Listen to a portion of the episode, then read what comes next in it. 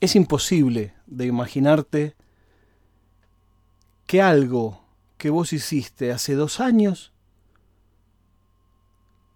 cambie tu vida para siempre.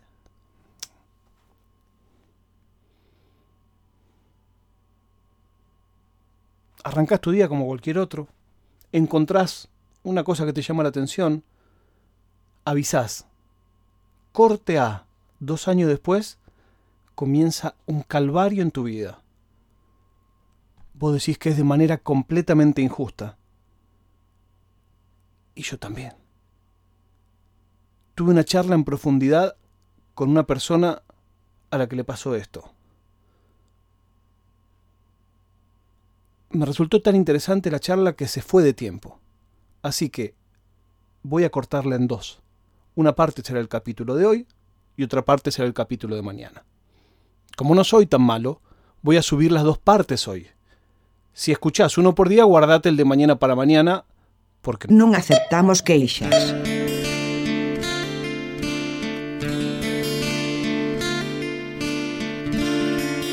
A todos nos gustaría saber qué piensan los otros.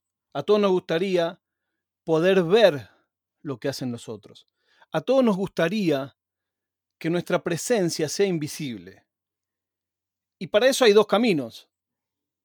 O ser mago o ser hacker. Tenía ganas de hablar con alguien que escribió un libro que leí y me pareció muy interesante. Se llama Login to Hell. Y esta persona se va a presentar a sí mismo. Buenos días, Alberto. Buenos días, ¿cómo está, Guillermo? Bien, eh, ¿cómo te tengo que presentar? ¿Experto en ciberseguridad? ¿Hacker? ¿Autor? ¿Las dos cosas? Bueno, en realidad hasta el 2017 me tendrías que llamar eh, especialista en, ciberseguridad. Después Bitcoinero. Bitcoinero, sí, sí. Ah, es un tema escabroso que si leíste el libro me, me duele un poco, pero bueno, sí. Y luego de 2017 hasta ahora, gracias a la, prensa, a los medios, eh, soy el hacker. Eh, me dieron ese título y, la verdad que lo digo con orgullo, porque ser un hacker no, no es ser nada malo, o sea, eh, es, es un, realmente un halago.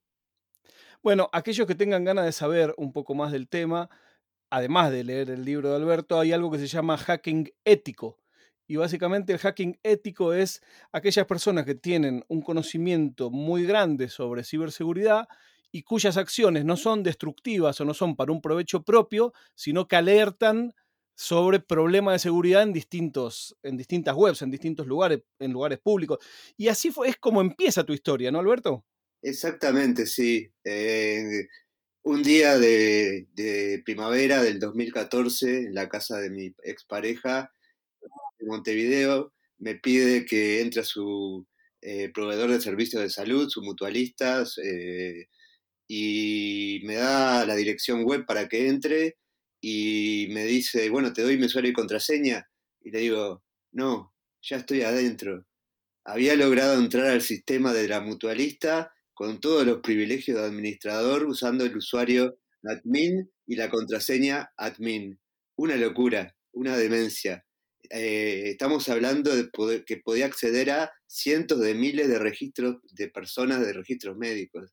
Lo reporté, lo reporté al gobierno, al CERT, que es una agencia del gobierno que se encarga de eh, gestionar incidentes de seguridad informática, y bueno, Pongo una pausa ahí. Cuando vos decís lo reporté, para los que no son especialistas, es vos avisaste sin pedir nada a cambio. Exactamente, exactamente. Además, a mí no me afectaba en lo más mínimo porque yo no, no, no formaba, no formo parte de, ese, de esa mutualista, o sea, mi información no estaba en juego. Eh, lo reporté a un organismo público que no, no te dan ningún tipo de recompensa, ni siquiera eh, las gracias, o sea, eh, no podés esperar ni siquiera poner una mención en tu currículum de que hiciste tal cosa porque no, no es la idea. La idea es... Pongo otra pausa. Esto sí es usual en las empresas privadas, que si vos le reportás un fallo de seguridad, muchas veces te premian con dinero porque de cierta manera vos estás mejorando su página o su sistema.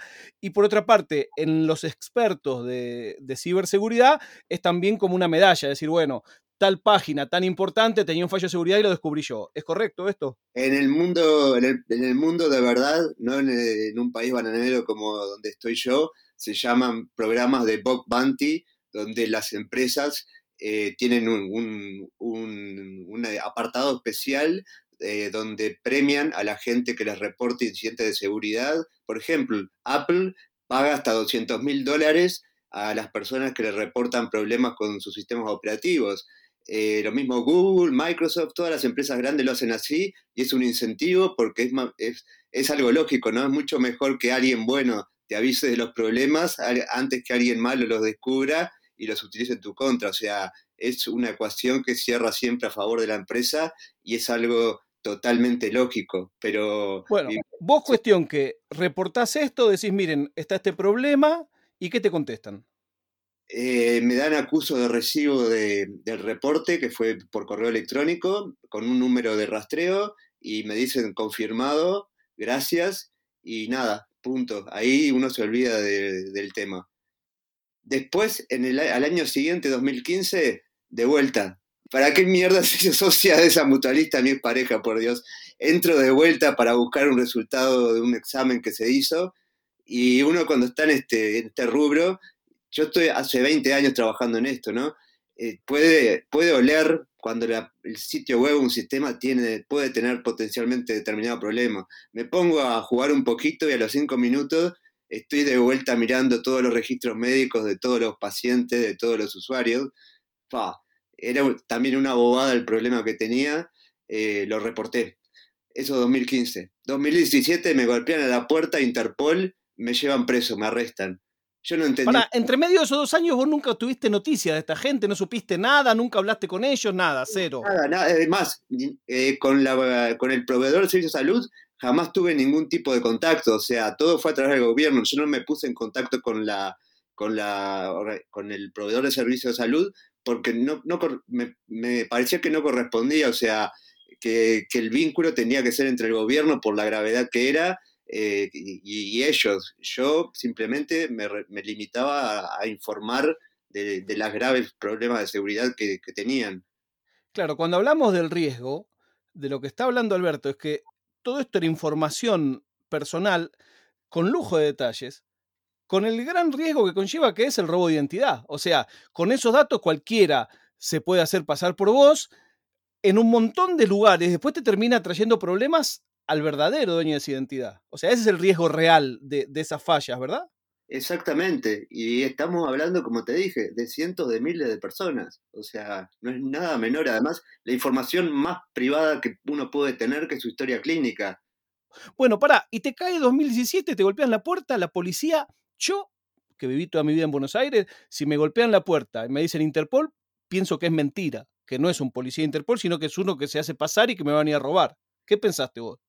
Yo pensé, ¿qué mierda está pasando? ¿Qué pasa acá? ¿Qué, ¿Qué hice? Y te digo, por mi cabeza pasaron millones de cosas y justo en ese momento había comprado desde China un, aparato para minar criptomonedas y dije, está, será, será medio jodido el aparato este que me cae la Interpol porque no, no quieren que lo tenga. Justo el día anterior había llegado a Montevideo y me lo habían retenido en aduanas. Y dije, ¿será por esto? No le encontraba ninguna explicación. Bueno, no me dijeron nada. ¿Vos ya tenías esto que habías comprado o no? No, no, tenía que ir a buscarlo a DHL al aeropuerto porque estaba retenido. Qué buen servicio, dijiste vos. qué, buen servicio, sí. Me, llevarán, me llevarán a buscar el aparato en el aeropuerto que queda un poco lejos. Eh, y, te golpea, ¿Y cómo comprobás vos cuando alguien te golpea la puerta y dice soy de Interpol? ¿Cómo comprobás que es cierto? Eh, y la verdad, en, en, esa situación quedé descolocado, quedé en blanco, las personas estaban con, eh, bueno, con armas, uno me mostró identificación y... Ah, esa es suficiente acreditación, ya cuando te muestran un fierro ya está ok. No, es, exacto, es decir, cuando te muestran el fierro, no, me importa que seas Interpol o que seas un chorro, está todo bien. no, no me peguen, yo soy Jordano. Eh, ¿Y de ahí qué pasa?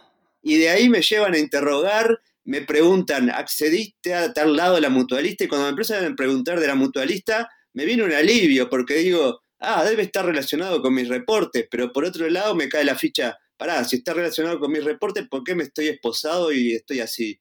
Eh, claro, porque pará, a todo esto, como vos reportabas esto dentro de los parámetros de hacker ético, vos ni escondías tu IP ni nada por el estilo. Eh, lo que hacía, mirá, era el reporte mandaba, mandaba al CERT. En tal dirección web se puede acceder con, por ejemplo, el primer reporte, admin, admin, yo me logué con este, la IP tanto.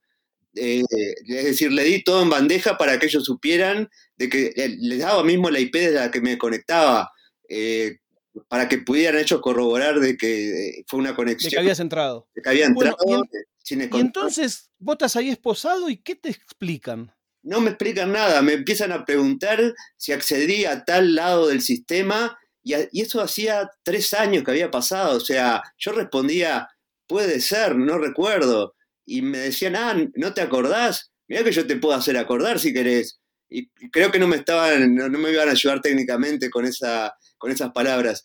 Eh, y al final del interrogatorio me presentan un papel donde me dicen, vos mandaste este mail,